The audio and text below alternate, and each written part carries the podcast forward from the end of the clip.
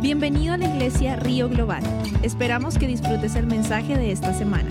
Para más información ingresa a globalriver.org. Lo que cuesta seguir a Cristo. No sé, no sé si a ustedes le han dicho que cuando uno es cristiano, la vida es llena de bendiciones y que nada malo le viene a uno. I don't know. ¿Le han dicho eso? ¿Usted ha escuchado esa clase de predicación? Porque si usted lo ha escuchado y la ha recibido, usted recibió una mentira. El ser cristiano no quiere decir que ya cuando yo me entrego a Cristo ya todo es magnífico. Es decir, que como escuchamos la, la canción, ¿no? Estar en tu presencia de cielo para mí. No es que nosotros estamos en el cielo. Ahora es que empieza la guerra, ¿sí o no?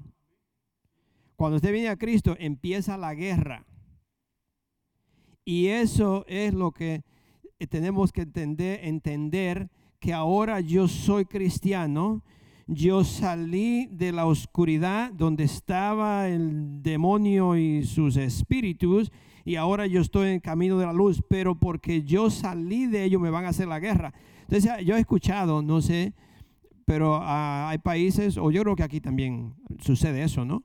Donde hay personas que se involucran en las drogas, eh, no solamente a consumirla, pero a venderla, y se hacen parte de, de una organización que se le hace dificilísimo de salir. Muchas veces si una persona esa quiere salir, tiene que, vivir escondido porque lo pueden matar. lo, que las personas que están involucradas le hacen, le hacen como una guerra, es decir, esta persona tiene que vivir escondido porque lo pueden matar. No solamente a él, hasta a su familia. Y así mismo es Satanás. Si nosotros antes reconocemos, nosotros podemos, de acuerdo a la palabra de Dios, eh, antes éramos apartados de Dios. Es decir, que si estábamos apartados de Dios, estábamos junto con alguien más. Entonces estábamos eh, de acuerdo con el enemigo y ahora yo, en yo cambiar mi vida o, o despegarme del enemigo y venir a Dios, Él me hace la guerra, me quiere destruir. ¿Y donde muchas veces empieza? Empieza muchas veces en la parte más vulnerable, muchas veces con los hijos, o la parte más débil de mi vida, de mi casa. Eh, por ahí empieza.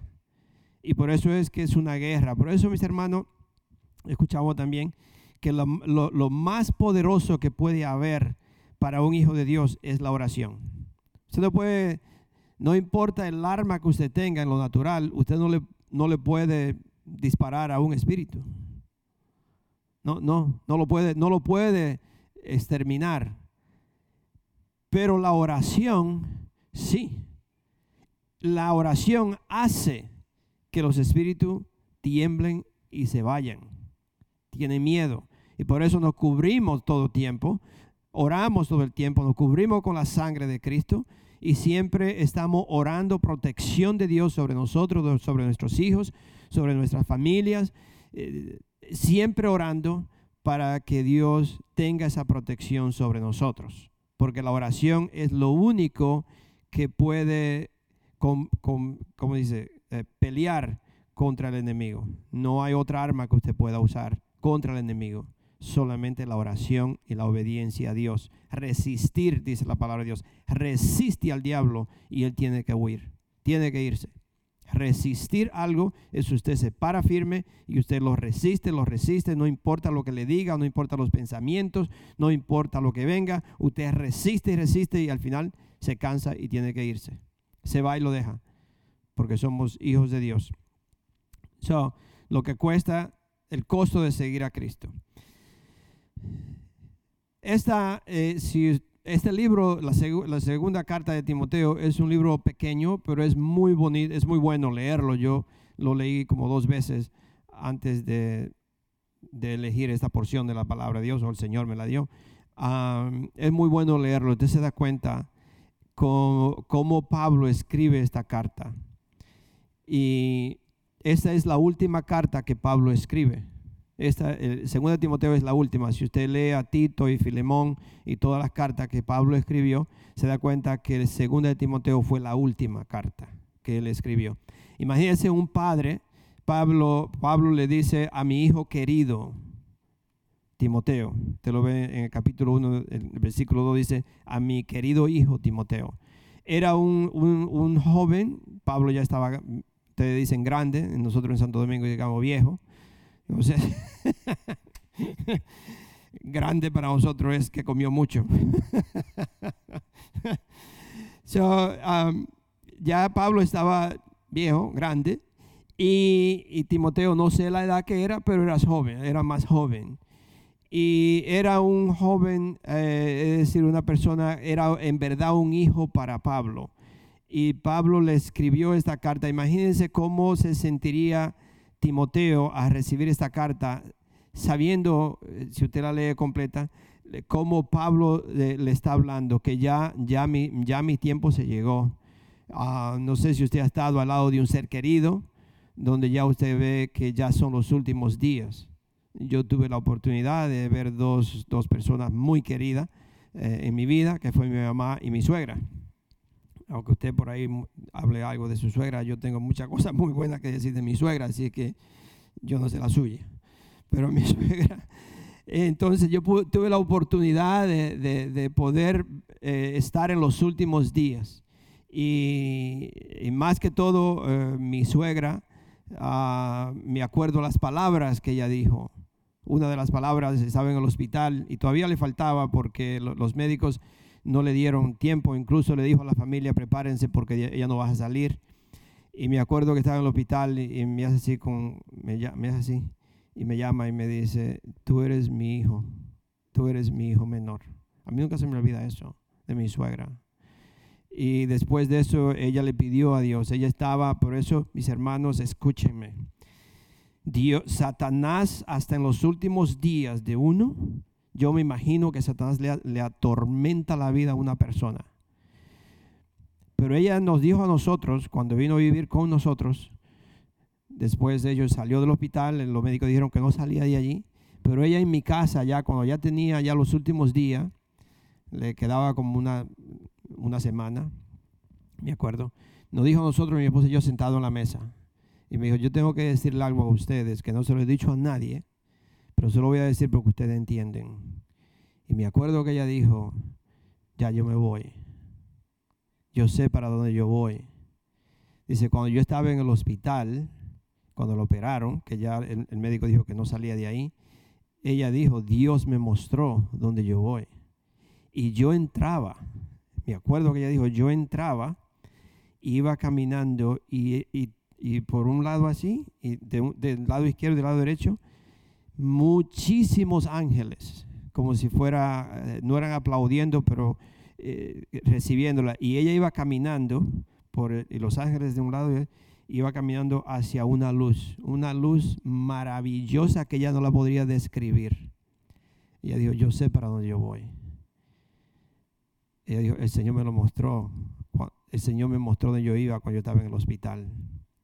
Como como al otro día, dos días después, no sé cuántos días después, llamó a toda su familia y le dijo a sus hijos, se despidió, le dijo, yo me voy, yo lo espero allá, yo sé para dónde voy.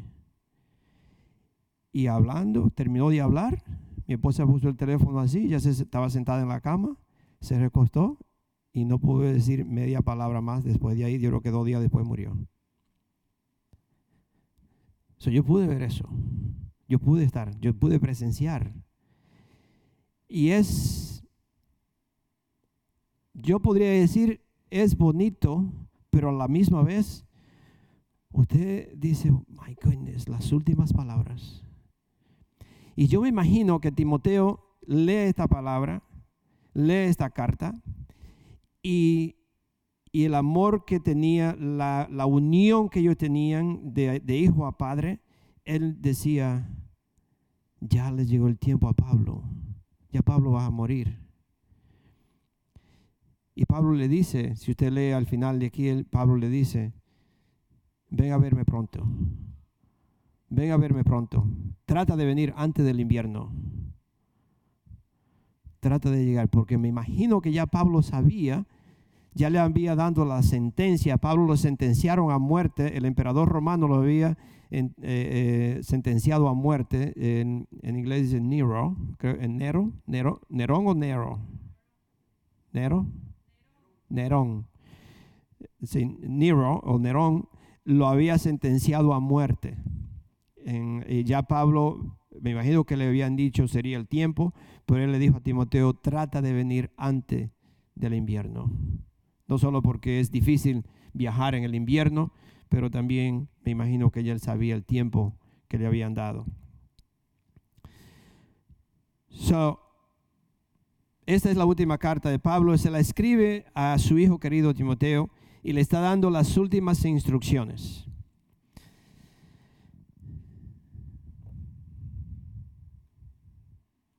Ya Pablo sabía que había sido condenado a muerte por este emperador. Y Pablo le estaba dando una advertencia a Timoteo. Yo quiero que ustedes me, escuchen. Pablo está dando una advertencia a Timoteo exaltándolo a que se manteniera firme, que, se, que estuviera firme en el servicio, que estuviera firme en sus creencias cristianas y que pudiera soportar los sufrimientos y los días difíciles que se acercaban. Yo no sé cómo usted eh, piensa o qué usted ha pensado o cómo le ha ido en su vida, si ha tenido tiempos difíciles o ha pasado por varias cosas, pero yo sí estoy convencido que tiempos difíciles se acercan. Yo no sé lo que viene y yo lo quiero exaltar a ustedes hoy como pastor, quizás mayor que ustedes, no mayor que todos, ¿ok? Aquí hay alguien que está mayor que yo y no quiero mentar nombre.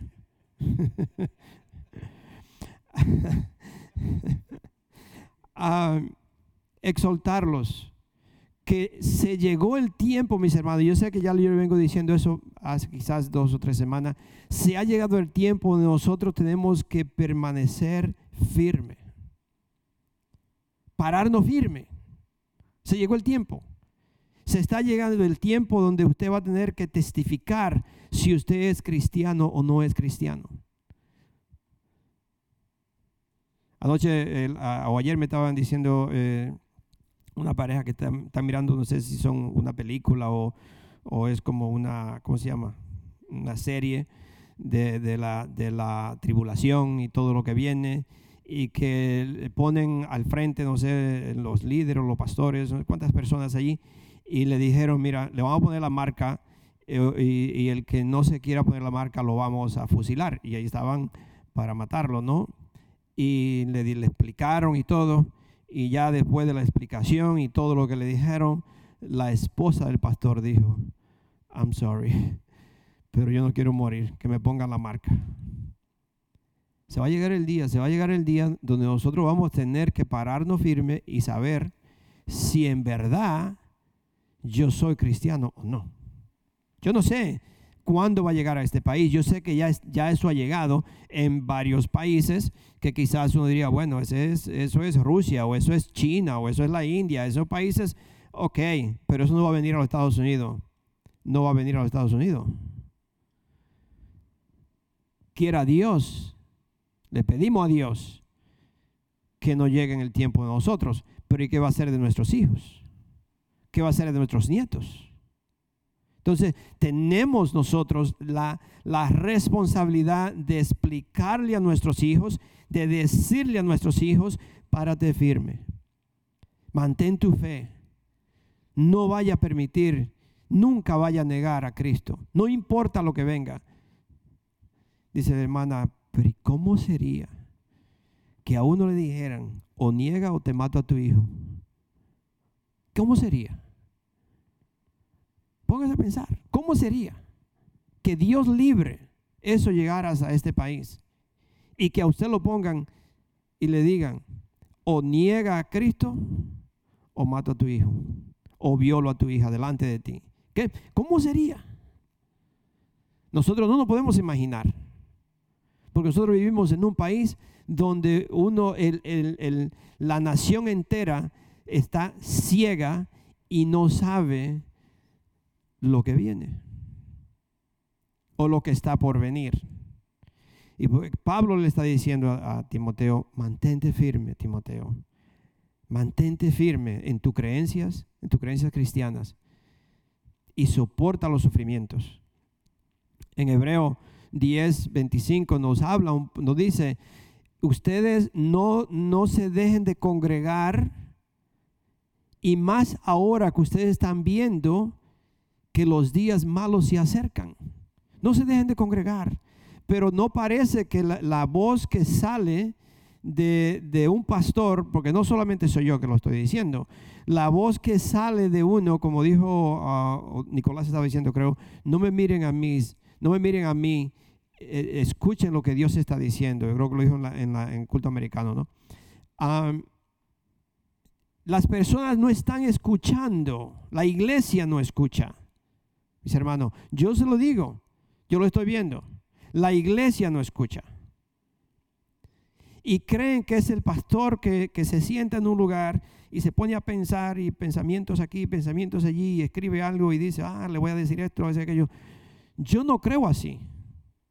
Yo sí creo que cuando una persona se para al frente y lee la palabra de Dios y habla lo que está en la palabra de Dios o concuerda con lo que está escrito, ya no es la persona que habla, es Dios que está hablando a través de esa persona y lo está usando para traer una información a la gente que está escuchando.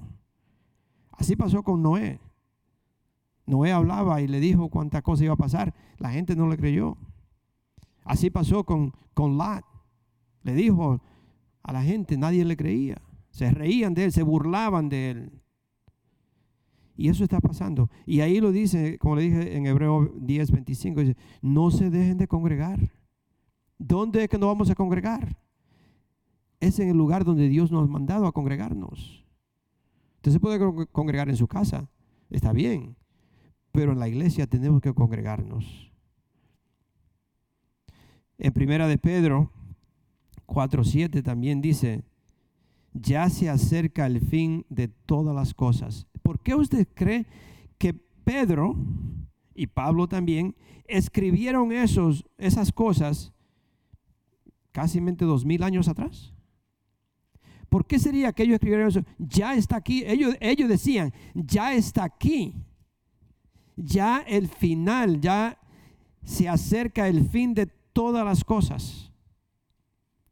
En el día en el momento que Jesucristo murió en la cruz y él dijo, ya todo se ha cumplido, en ese instante empezaron los últimos días. En ese mismo instante empezaron los últimos días. En cualquier momento Jesucristo puede regresar como un león, no como un niño, como le dije hace dos o tres semanas. Va a regresar, pero viene a juzgar al hombre, al ser humano ya se acercan los días o el fin de todas las cosas. Soporta, le dice, todo sufrimiento y los días difíciles que se acercan. Y Pablo dice a Timoteo que todo el creyente, como nos está diciendo a nosotros, eso, eso es para nosotros. Pablo le dice a, a Timoteo que todo el creyente necesita una fundación fuerte y sólida para poder mantenerse firme. Si nosotros no tenemos una, una uh, ¿cómo se dice? Una plataforma, no plataforma, eh, una fundación. Si nosotros tenemos una fundación firme, ¿qué dice la palabra de Dios? ¿O cuál es el ejemplo? Me imagino que todos ustedes lo saben, ¿no? El ejemplo de las dos casas de una persona, escuchan dos personas que escuchan el mismo mensaje, le están diciendo lo mismo a los dos, pero parece ser que una persona dice, nah, pues yo no hago caso de eso porque no es cierto. Yo voy a construir mi casa en la arena y yo voy, y las dos casas la hicieron, una en la roca, una firme, otra en, la arena. Y cuando vino la tormenta, ¿cuál cayó? Cayó la, la arena. Y es por eso, mis hermanos, que Pablo, Pablo está diciendo, dile que todo el creyente necesita una fundación fuerte y sólida para poder mantenerse firme. Nosotros no podemos estar un poco aquí y un poco aquí hoy en día. Dios no lo permite, mis hermanos. Nosotros, yo una vez le di el ejemplo de poner, eh, pusimos dos sillas y puse un muchacho joven con un pie en una, una, silla y un pie en el otro. Y le fuimos alando las dos sillas. Usted puede tener un pie en el mundo y un pie en las cosas de Dios, porque poco a poco se le va a, se le va a apartar, apartar, y usted no se va a poder mantener o cae o decide en cuál de los dos se queda. Y es lo mismo, nosotros tenemos que decidir, tiene que haber una decisión sólida. O soy o no soy. Vengo a la iglesia, alabo a Dios, soy parte del cuerpo o no lo soy. No puede ser eh, eh, cuando quiera o como yo quiera. Tiene que ser en verdad pararme firme. Nosotros nos necesitamos. ¿Usted sabía que hoy venía yo con mi esposa y yo le digo, Dios nos hizo de una forma que uno se necesita uno a otro. Yo muchas veces tengo cosas que yo mismo no, me, no la puedo ver. ¿Sabía usted que cuando uno tiene mal aliento en la boca casi es muy difícil que uno mismo lo detecte? Es difícil, pero otra persona sí. ¿Sí o no? Diga sí, es amén. ¿Sí? Muchas veces hay personas que tienen mal olor en los brazos y ellos no lo saben. Otra persona que está alrededor sí lo sabe. So nosotros hay cosas que yo necesito que alguien me diga, esto no está bien. Porque yo creo que está bien. No, no, no. Yo estoy viendo que tal cosa no está bien. Nos necesitamos unos a los otros para yo poder saber qué anda mal en mí. Yo lo necesito a ustedes, ustedes me necesitan a mí, yo necesito a mi esposa, ella me necesita a mí. Como ser humanos no podemos vivir apartados porque yo mismo me puedo destruir y ni siquiera lo sé. todo el creyente tiene que estar firme una, fundación sólida para mantenerse, especialmente en estos tiempos que se acercan. ¿Por qué? Porque los días que vienen, mis hermanos, no van a ser muy fácil. Y cada día se hace peor. Cada día se hace peor. Ahora han dicho que viene otra, otra, otro virus por ahí que más contagioso. Parece ser que no es tan peligroso, pero dicen que es más se contamina más, más rápido. No sé si es cierto, si o no, ya, ya yo no quiero escuchar nada de eso. Ya yo me cansé de escuchar de que viene esta epidemia, de que viene la otra. Yo digo, yo no, yo no va, yo soy un hijo de Dios y yo, la sangre de Cristo me cubre. Y yo no voy a andar escondiéndome. Si viene, que venga. Y si no, si me voy, me voy. Amén. Si me voy, me voy. Porque ya no hay de otra, mis hermanos. Es como el polvo. ¿Cómo usted se va a esconder del polvo? No hay, una, no hay un lugar. Usted tendría que vivir dentro de, un bobo. ¿Cómo se dice un bobo? Burbuja. Tendría usted que vivir dentro de una burbuja. Pero no hay forma de usted esconderse del polvo. Ya la contaminación mundial que hay en el mundo entero, no hay forma de yo esconderme yo tengo que vivir protegido y confiado de que Dios me protege. Es igual que el pecado. El pecado está todo a nuestro alrededor. La Biblia lo dice. Y solamente con los ojos puestos en Cristo yo me puedo mantener limpio del pecado. No hay otra forma. Y es lo mismo con las enfermedades. Si yo me mantengo obediente a la palabra de Dios, si yo hago todo lo que dice la Biblia, si yo leo la palabra y yo, y yo trato de hacer vivir lo que dice, yo estoy seguro que lo que me venga es porque Dios lo permitió, no porque no se dio cuenta que me iba a venir. las cosas se van a poner peores. Vamos a ver dónde estoy. Ok, segundo de Timoteo capítulo 3. Segundo de Timoteo capítulo 3 del 1 al 4 dice, ahora bien, tengan en cuenta que en los últimos días vendrán tiempos difíciles. Segunda de Timoteo capítulo 3.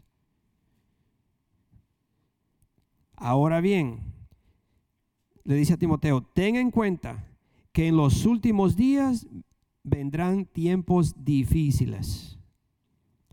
¿Estamos ahí sí o no? ¿Estamos viviendo en tiempos difíciles o no?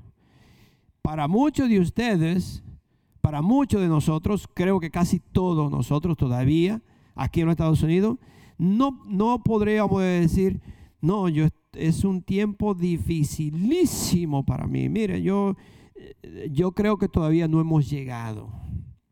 Pero Pablo está hablando de estos tiempos difíciles porque no, no, no hay comida, no hay esto, no hay aquello. No, no, mi hermano es algo peor todavía. Dice, la gente está llena, perdón, la gente estará llena de egoísmo y avaricia. Eso está pasando hoy. Serán jactanciosos, arrogantes, blasfemos, desobedientes a los padres, ingratos, impíos, insensibles, implacables, calumniadores, libertinos, despiadados y enemigos de todo lo bueno, traicioneros, impetuosos, vanidosos y más amigos del placer que de Dios. Aparentarán ser piadosos, pero su conducta desmentirá el poder de la piedad. Con esa gente ni te metas, ni te no haga una amistad con esa clase de gente. No te juntes con ellos. No camines con ellos. Así que lea, usted tiene que leer esto y darse cuenta lo que viene o lo que ya está aquí. Porque usted tiene que saber que si usted no está muerto, ya esto está aquí. Ya esto existe. Y no empezó ayer, no empezó la semana pasada, ni el año pasado. Ya esto viene de muchos años. Es decir, que el tiempo ya está.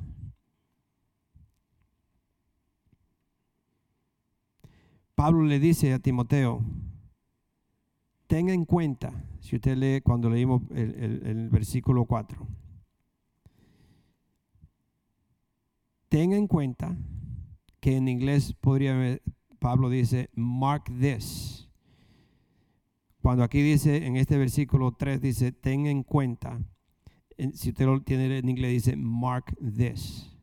Es decir, marca esto, escríbelo, subráyalo, léelo, porque lo que, estoy, lo que te estoy diciendo viene. No es, no es algo que yo te estoy, que estoy, un pensamiento que me viene y puede. No, no. Márcalo. Mark this. Siempre ten esto en cuenta, que ya esto, eso viene y que ya está aquí. Muchas veces o muchos de nosotros vamos a enfrentar oposición que hasta ahora es lo único que nosotros en este país hemos enfrentado, oposición. Me acuerdo que eh, una persona que fue a, evangelizar a Afganistán, ah, es muy difícil, allá, allá matan los cristianos, ah, le quitan sus, pertenencias, es decir, que es el, cristiano, el cristianismo en, en, Afganistán es horrible, igual que en otros países, pero esta persona andaba en Afganistán. Y allá le preguntaron que cómo era los Estados Unidos. Y dice, oh no, en los Estados Unidos es libre, tú puedes andar por donde quiera y puedes andar con tu Biblia y tú predicas en la calle y tú haces todo y cuánta cosa. Y, le dice, wow, entonces en los Estados Unidos todo el mundo es cristiano. Y él le dice, no. Dice, uh, diría un 9% quizás son cristianos en los Estados Unidos. Los otros no son. Y dice, ¿Y por qué con, Y si es tan fácil, ¿cómo no? Dice, porque en los Estados Unidos la persecución más grande que le puede venir a un estadounidense es que le digan no. La, persecución más grande de aquí es que alguien le diga a usted no. Cuando a, uno cuando a un americano, a una persona de los Estados Unidos, no el americano de nacimiento americano, sino a nosotros que ya nos acostumbramos, que ya no creemos americanos, si a nosotros nos dicen no, hacemos un berrinche, ¿sí o no? Amén.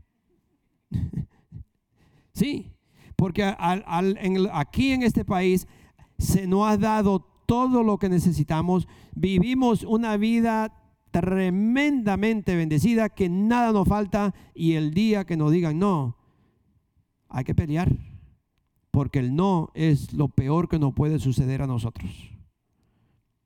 Y esta persona se sorprende y le dice, ¿eso es lo único que le impide a ustedes evangelizar?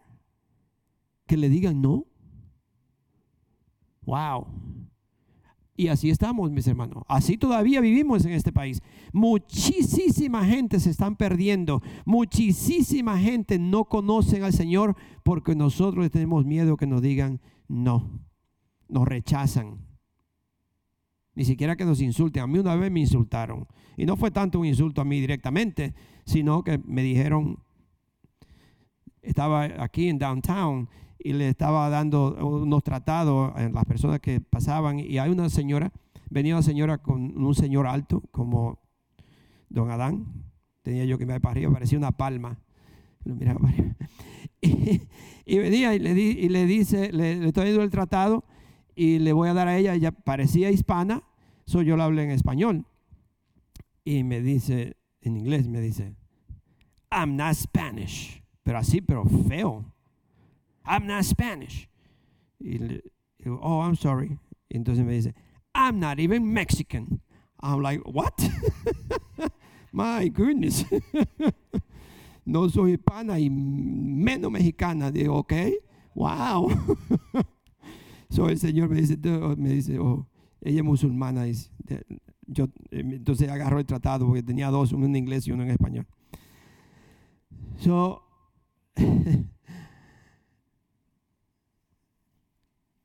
la mayor persecución que nos puede llegar a nosotros es que nos digan no.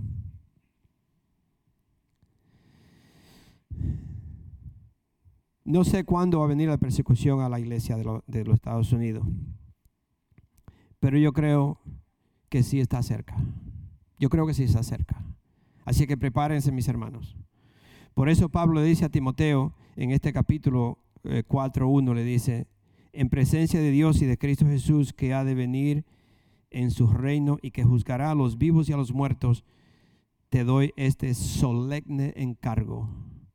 Algo que le está diciendo como si fuera como de emergencia, como si fuera algo de, eh, las últimas palabras que tengo para ti, Timoteo, es, te voy a encargar esto.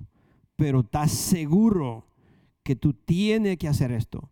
Tú tienes que predicar la palabra, tienes que hacerlo, sea tiempo o no sea tiempo. Tú tienes que seguir adelante, porque los tiempos se llegaron donde la gente no te quiere escuchar. ¿Cuántos se dan cuenta que quizás muchas iglesias están como la de nosotros? Esa iglesia pueden caber otros 100 personas más. Pero muchas de las iglesias, como dijo el hermano Samuel, muchas iglesias han cerrado. Se ha caído una, un enfriamiento en los hijos de Dios que ya eh, no sé si es que no le falta nada, no sé si es que tiene la comodidad en la casa, no sé si es que eh, no sé qué, pero no las iglesias, muchísimas iglesias, un día lo vi en la noticia, no me acuerdo el número, pero muchísimas iglesias alrededor de los Estados Unidos han cerrado, totalmente cerrada. Y las iglesias que están todavía tienen quizás una tercera parte de miembros en la iglesia. Unos se van, se han ido, otros se han quedado en la casa, otros ya no, no, van a nada. Y el enfriamiento que hay en las iglesias. ¿Por qué?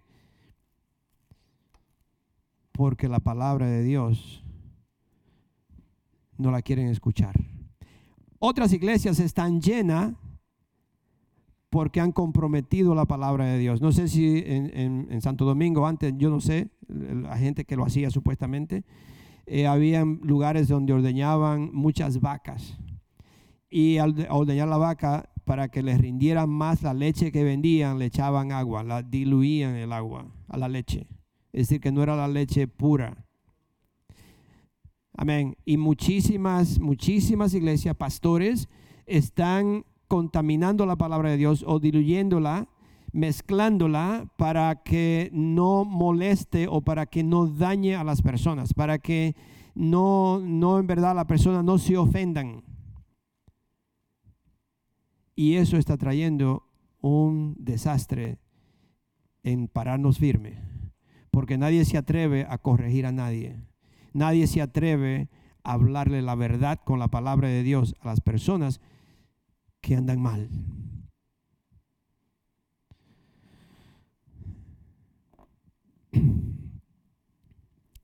Miren lo que dice en primera de Juan 2:28. Pablo le está diciendo todo esto a Timoteo porque Jesucristo viene pronto. Jesucristo viene pronto y queremos que el y nosotros queremos que el Señor encuentre a sus fieles listos para recibirlo. Que nosotros estemos listos para recibirlo, porque él viene. ¿Sabes algo que se viene diciendo ya de tantos años? Que Jesucristo viene. Y si nosotros estamos listos para recibirlo, dice en, en ah, Primera de Juan 2.28, dice, ahora queridos hijos, Juan está escribiendo, dice, ahora queridos hijos, permanezcamos en Él para que cuando se manifieste podamos presentarnos ante Él confiadamente, seguros de no ser avergonzados en su venida. Nadie quiere ser avergonzado, ¿verdad que no? Y mucho menos públicamente.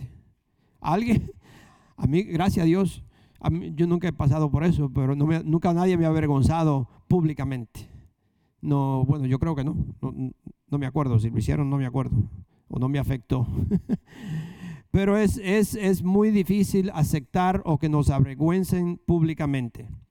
Y aquí dice que nosotros debemos de vivir esa vida permanecer en Él para que cuando se manifieste podamos presentarnos ante Él confiadamente, seguros de no ser avergonzados en su venida. Pero la Biblia dice que muchos pretendré- pretendrán o pretenden ser cristianos. La Biblia dice, la Biblia dice que muchas personas pretenden ser cristianos. Es decir, que hace todo lo que hace un cristiano, hasta vienen a la iglesia, quizá usted lo ve que lee en la Biblia, pero están pretendiendo ser. Ahí mismo en Primera de Juan, el capítulo 3, del 2 al 6, dice, o le leo desde el 3, dice, fíjense qué gran amor nos ha dado el Padre, que se nos llame hijos de Dios, y lo somos. El mundo no nos conoce precisamente porque no lo conoció a Él. Queridos hermanos, ahora somos hijos de Dios, pero todavía no se ha manifestado lo que, lo que habremos de ser. Sabemos, sin embargo, que cuando Cristo venga, seremos semejantes a Él, porque lo veremos tal como es Él. Todo, todo el que tiene esta esperanza en Cristo se purifica a sí mismo, así como Él es puro. Todo el que comete pecado quebranta la ley. De hecho, el pecado es transgresión de la ley. Pero ustedes saben que Jesucristo se manifestó para quitar nuestros pecados y Él no tiene pecado. Todo el que permanece en Él no practica el pecado. Todo el que practica el pecado no lo ha visto ni lo, ni lo ha conocido.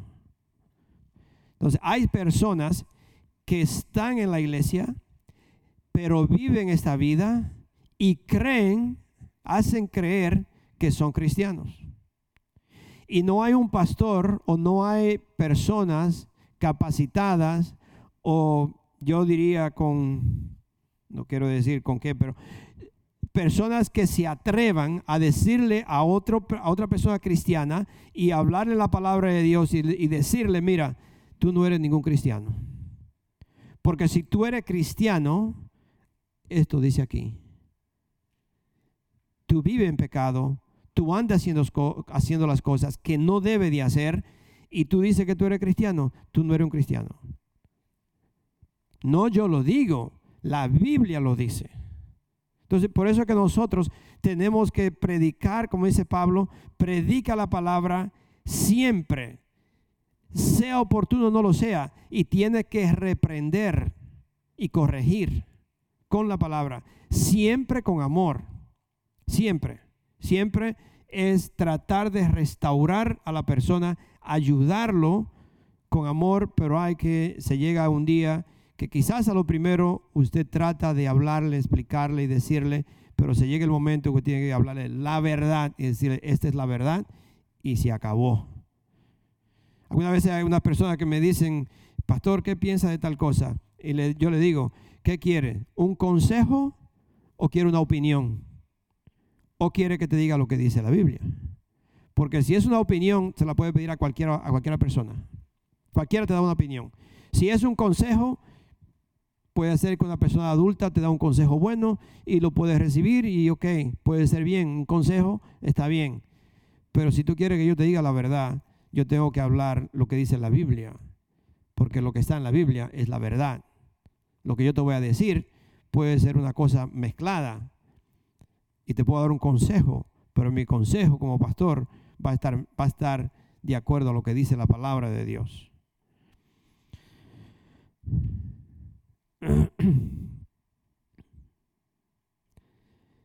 So, si usted sabe que usted es un hijo de Dios,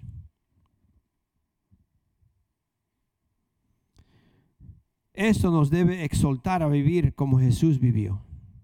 Si yo sé que yo soy un hijo de Dios, esto es lo que estamos mirando, lo que hemos leído, me tiene que exaltar a mí, me tiene que animar a mí a vivir como Jesucristo vivió, como Él vivía. En ese mismo, en ese mismo capítulo de Juan 3, primera de Juan 3, el versículo 9, el versículo 9 dice, ¿dónde está el 9? Dice, ninguno que haya nacido de Dios practica el pecado, porque la semilla de Dios permanece en él. No puede practicar el pecado, porque ha nacido de Dios si una persona ha nacido de Dios, no puede practicar el pecado, no puede continuamente hacerlo. Porque si lo hace continuamente, entonces no es un hijo de Dios. Y por eso es que tenemos que ver la palabra de Dios para verificar si es cierto lo que el pastor está diciendo, porque si la Biblia lo dice, entonces no lo dice uno, lo dice Dios, porque la palabra de Dios es inspirada por Dios. El Espíritu Santo fue quien inspiró a los que escribieron la palabra de Dios. La vida cristiana es un proceso de día a día. Llegar de día a día, llegar a ser como Cristo. En Romanos 8, 29 dice, nosotros, es decir, que la vida cristiana es un proceso, la santificación, la justificación justo somos justos al instante que recibe a Cristo. Al instante. Yo he sido justificado, todos mis pecados ya no cuentan para Dios y empieza la santificación. Yo me empiezo a despojar de las cosas que no le agradan a Dios, las, palabras groseras, cosas que uno está mirando, cosas que uno hacía, con todo lo que no le agrada a Dios, eso se me empieza a caer, se me empieza a salir cómo yo trato a mi familia, cómo yo trato a mi esposa, cómo yo trato a mis hijos, cómo yo trato a las personas de mi trabajo. Todo, todo, todo lo que no es de Dios se me empieza a caer, se me empieza a salir. Tengo que dejarlo. Y, todo eso pasa si paso tiempo leyendo la palabra de Dios, si paso tiempo orando, si vengo a la iglesia y si yo me lleno de la palabra de Dios, todas esas cosas se me empiezan a salir. A muchos de los que vienen a la iglesia no se les sale nada, es porque no se llenan de la palabra de Dios. Y siempre viven con la inmundicia que, que empezaron, viven con la misma, porque no oran ni leen la Biblia. Y eso no se, nadie se puede limpiar por sí solo. Yo siempre le he dicho, ¿usted, ¿usted ha agarrado alguna vez un pescado limpio?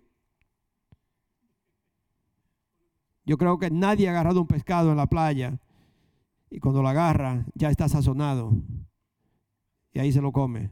No, el pescado siempre está sucio y usted tiene que limpiarlo porque el pescado no se puede limpiar por sí mismo. Ningún ser humano se puede limpiar por sí mismo.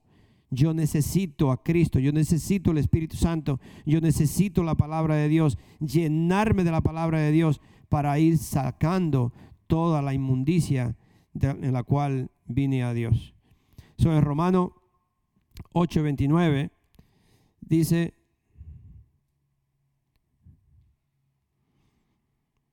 ya estamos terminando un, un, poquitito más, como dice en Santo Domingo, un ching más. Un ching. Dice, dice, porque a los que Dios conoció de antemano, también lo predestinó a ser transformado según la imagen de su Hijo para que Él sea el primogénito entre muchos, entre, entre, entre muchos hermanos. Porque a los que Dios conoció de antemano, también lo predestinó a ser transformados. Transformados. ¿Sabe lo que es transformar algo? Tiene que transformarlo completamente, cambiarle como una silla de esta, que usted le ponga un, una, un cubre rojo, usted la ve, la transformaron la silla, no se parece a las demás es diferente. En el momento que usted llega y, se separa de aquí y la, ve la silla, va a ver inmediatamente la que es diferente. Así tiene que ser con, nosotros como cristianos. Cuando estamos entre medio de mucha gente, si el único cristiano que soy yo, no solamente que Satanás me está mirando, pero las personas ahí se dan cuenta, este hombre es diferente. Hay algo diferente en él, quizás no saben lo que es. Pero si no se dan cuenta que hay algo diferente en mí, que soy igual que todos, puede ser que usted no es cristiano. Puede ser que usted no lo sea, porque su vocabulario, su comportamiento, la forma que usted habla, la risa de los chistes rojos y todo lo que hagan y usted, usted comparte con todo, la gente no se da cuenta que usted, usted es un camouflage. Usted no, no puede ser que no es ni siquiera cristiano. I'm sorry, pero estamos viviendo los últimos tiempos, mis hermanos, y yo quiero una iglesia preparada. Yo quiero que si ustedes son nuestros hijos espirituales, que yo pueda decir, estos son, estas son la gente, Señor, que tú me diste a mí, Señor, y yo le prediqué la palabra. Yo le dije lo que decía tu palabra. Yo no traté de hacerle coquilla a sus oídos. Yo traté de decirle la verdad. Ellos no me escucharon. Y no sé si yo voy a tener excusa para decir eso, pero quizá yo lo pueda decir.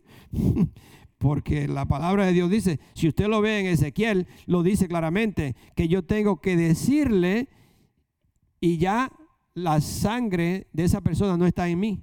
Ya yo le dije, si hace lo que quiere hacer, ya es culpa de ustedes, no mía. So, si nosotros, si usted sabe qué es su destino, esto debe motivarnos a purificar nuestra vida, purificarnos de la contaminación del mundo. El problema es que casi a nadie le gusta que lo corrijan o que le digan, tú tienes que cambiar. A nadie. Yo estoy seguro, mis hermanos, que ah, no hay una persona que pueda decir, a mí me gusta que me corrijan. No, si a usted lo corrige la mujer, uh, te dice que la mujer peor que puede haber. Y si es el pastor, usted puede decir, no, ese pastor siempre me está corrigiendo. O si es fulano, lo que sea. Nadie le gusta que lo corrijan o que le digan, usted tiene que cambiar. ¿Y qué Pablo está diciendo? Pablo le dice a Timoteo, corrige. En 1 Timoteo 5,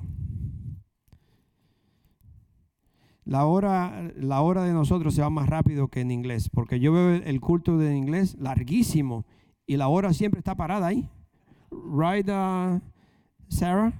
In the English service, the time is like stopped. It's like a long. It's always it's always like the same hours. With us, it's like 15 minutes is two hours. I don't know what happened. So we we're gonna we almost finish. Uh, Primera de Timoteo 5.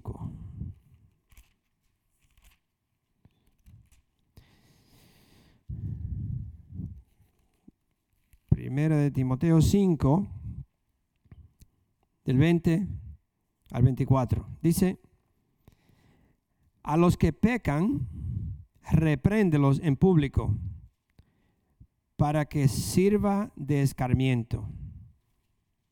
Pablo está diciendo a Timoteo, corrige y reprende. So, yo le quiero leer esto y después le digo ya para terminar. Pero aquí dice, ok, reprende para, en público para que sirva de escarmiento. Te insto delante de Dios, de Cristo Jesús y de los santos ángeles a que sigas estas instrucciones sin dejarte llevar de prejuicios ni favoritismos. No te apresure a imponerle las manos a nadie, no sea que te haga cómplice de pecados ajenos. Consérvate puro. Y vamos al 24, digamos el 23. El 24 dice, los pecados de algunos son evidentes aún antes de ser investigados, mientras que los pecados de otros se descubren después. So Pablo está dando, le está diciendo a Timoteo siete cosas en el, en el capítulo 3 de, de, Segunda de Timoteo que leímos, perdón, el capítulo 4 de Segunda de Timoteo que leímos, le está dando siete cosas a, a, a Timoteo y se la voy a dar. La primera que le da es predicar la palabra. ¿Se han dado cuenta que hoy la palabra de Dios, como le dije al principio, es una mezcla? La palabra de Dios no es pura. La palabra de Dios se ha diluido para no ofender a nadie, para que la iglesia se mantenga llena. Y no sé si a usted le gusta esa clase de iglesia. Esta es la única iglesia que yo conozco. Yo nací aquí. Yo acepté a Cristo en esta iglesia. Yo nunca, mi esposo y yo nunca andamos de iglesia en iglesias. Nos mantenemos en la misma iglesia, con los mismos padres espirituales. Yo estoy sometido a una autoridad. Pero aquí se predica la palabra de Dios. No solamente porque así me enseñaron a mí, así aprendí. Yo tengo que rendirle cuenta a los líderes, a los pastores, y ustedes tienen que rendirle cuenta también a alguien y también a Dios. So predica la palabra de Dios. Segundo es persistir en hacerlo. Tú tienes que hacer esto. Tú tienes que seguir. No te canses de hacerlo. Todo el tiempo, sea, sea oportuno o no lo sea, sigue predicándola. Corregir. Tiene que corregir. Mis hermanos, hoy no se le puede corregir a nadie. Si usted le dice a una persona, mire por favor, párese de esta silla y siéntese por aquí, porque aquí no es capaz de que se van. No, hoy no se puede corregir a nadie, porque si usted corrige a una persona, la, la persona se va a ir de la iglesia. Y mucho menos si usted lo reprende. Y, y, peor todavía si lo hace públicamente. No, pastor, usted me hizo pasar una vergüenza. ¿Y por qué usted no me lo dijo a solas? ¿Y por qué esto y por qué aquello? hacer esto es quedarse con un solo y quizás ni con uno porque muchas veces hasta la esposa es rebelde. Ah, no, I'm not talking about you. I'm talking about in general. En general, en general. En general, muchas veces nadie, usted no puede corregir o reprender a nadie. Porque usted se va a quedar solo predicando a las sillas. Yo se lo he dicho a ustedes y yo se lo sigo diciendo. Yo no soy esa clase de pastor, así que perdónenme. Yo alguna vez le he dicho, como la mayoría aquí son más de otros países que de Santo Domingo. Yo no sé si es porque yo soy dominicano. Yo creo que Santo Domingo somos así, ¿no? Aquí hay uh, a Samuel y Suheiri y Julio no vino con la familia. Uh, ahora hay una pareja dominicana. No sé si es que en Santo Domingo somos así. No sé pero, ¿sabe? Yo no sé cómo, cómo andarle dándole vuelta para, para que usted y, y, pasarle la mano por encima y mire, no, que mire que eso no se puede hacer así. Se llega un momento que va a decir, ¿sabes qué? Es así y es así. Si a usted no le gusta, búsquese otra iglesia. Porque yo no estoy aquí para tener un, un, una cantidad de gente para que me aplaudan a mí. Yo no quiero eso. Yo no quiero que usted esté aquí porque usted diezma. Yo no estoy detrás del diezmo, ni detrás del dinero, yo no estoy detrás de nada. Mi vida fue cambiada porque Dios me cambió. Y eso es lo que yo quiero ver, gentes cambiadas, que gente en verdad les sirvan a Dios. Lo busquen, porque mañana nos vamos a ir. Yo, voy yo me voy a morir un día de esto, ustedes también. No se sabe cuándo. Pero yo no estoy aquí para recibir aplauso, aplausos. Yo estoy aquí para instruirlos decirle la verdad que está en la Biblia.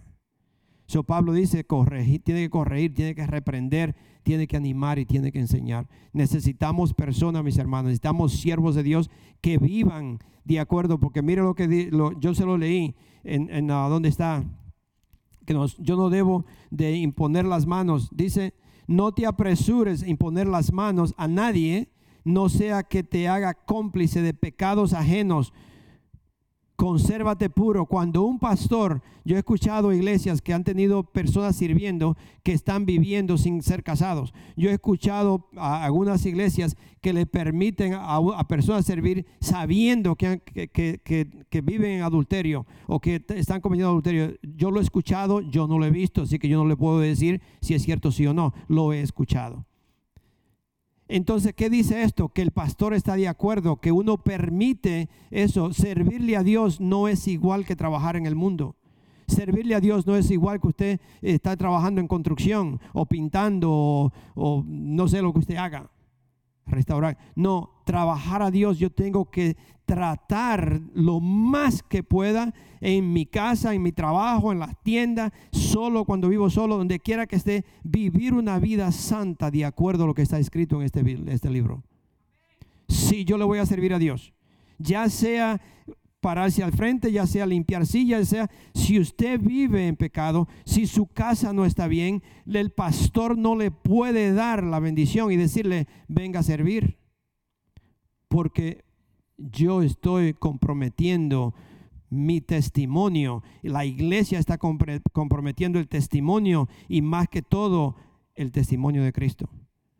Un hijo de Dios tiene que vivir una vida limpia, mis hermanos para servirle a Dios. Quisiéramos que todos sirvieran. Y definitivamente estamos, queremos ver personas que, dicen yo voy a servir pastor. Por eso es que tenemos primero que ver qué clase de persona es, cómo, cómo es su vida. Porque si no, el pastor, la iglesia, los líderes de este lugar se hacen cómplice de una persona que no está bien. Y por eso tenemos que cuidarnos, mis hermanos cuidar su testimonio, cuidar su vida para servirle a Dios. Amén. Jesus, vamos a ponernos de pie. Padre Santo, gracias Señor. Gracias por esta palabra. Yo te pido, Dios mío, que tú nos hayas hablado en esta tarde y que cada uno de estos tus hijos, Padre, desde hoy en adelante se den cuenta que los tiempos difíciles vienen y que Señor tú nos has llamado a pararnos firme Señor, a testificar que somos tus hijos, que somos cristianos, Señor, que no nos vamos, Señor, a tambalear o a, desviar a la izquierda o a la derecha, Señor, por lo que aquellos digan o lo que aquellos hacen. No, Señor, nosotros somos cristianos y el ejemplo de nosotros es Jesucristo. No es el pastor, no es el hermano, no es la hermana, no es nadie más que Cristo. Yo tengo que subir a esa posición, Señor, porque la medida mía es Cristo. So ayúdanos, Señor, Ayúdanos, Padre Santo, a, permanecer en tu palabra, limpiar nuestras vidas, Señor, leer tu palabra, que este sea el año, Señor, que nuestro corazón se llene de tu palabra. Señor, que al hablar nosotros vamos a hablar tu palabra. Señor, que cuando alguien nos ofenda, nosotros podemos responder con tu palabra. Señor, que cuando las cosas no nos, no va bien en la vida, sea lo que sea, Señor, no nos vaya bien, nosotros podemos responder con tu palabra. So, ayúdanos, Señor. Ayúdanos, Padre Santo. Bendice a tus hijos. Cuida de ellos, Señor. Aquí lo pongo en tus manos, Padre. Te pido, Señor, que tú le guíe, que tú le dé la fuerza para seguir adelante. Gracias, gracias, Padre. En el nombre de nuestro Señor Jesucristo. Amén. Amén. Vamos a escuchar esta alabanza.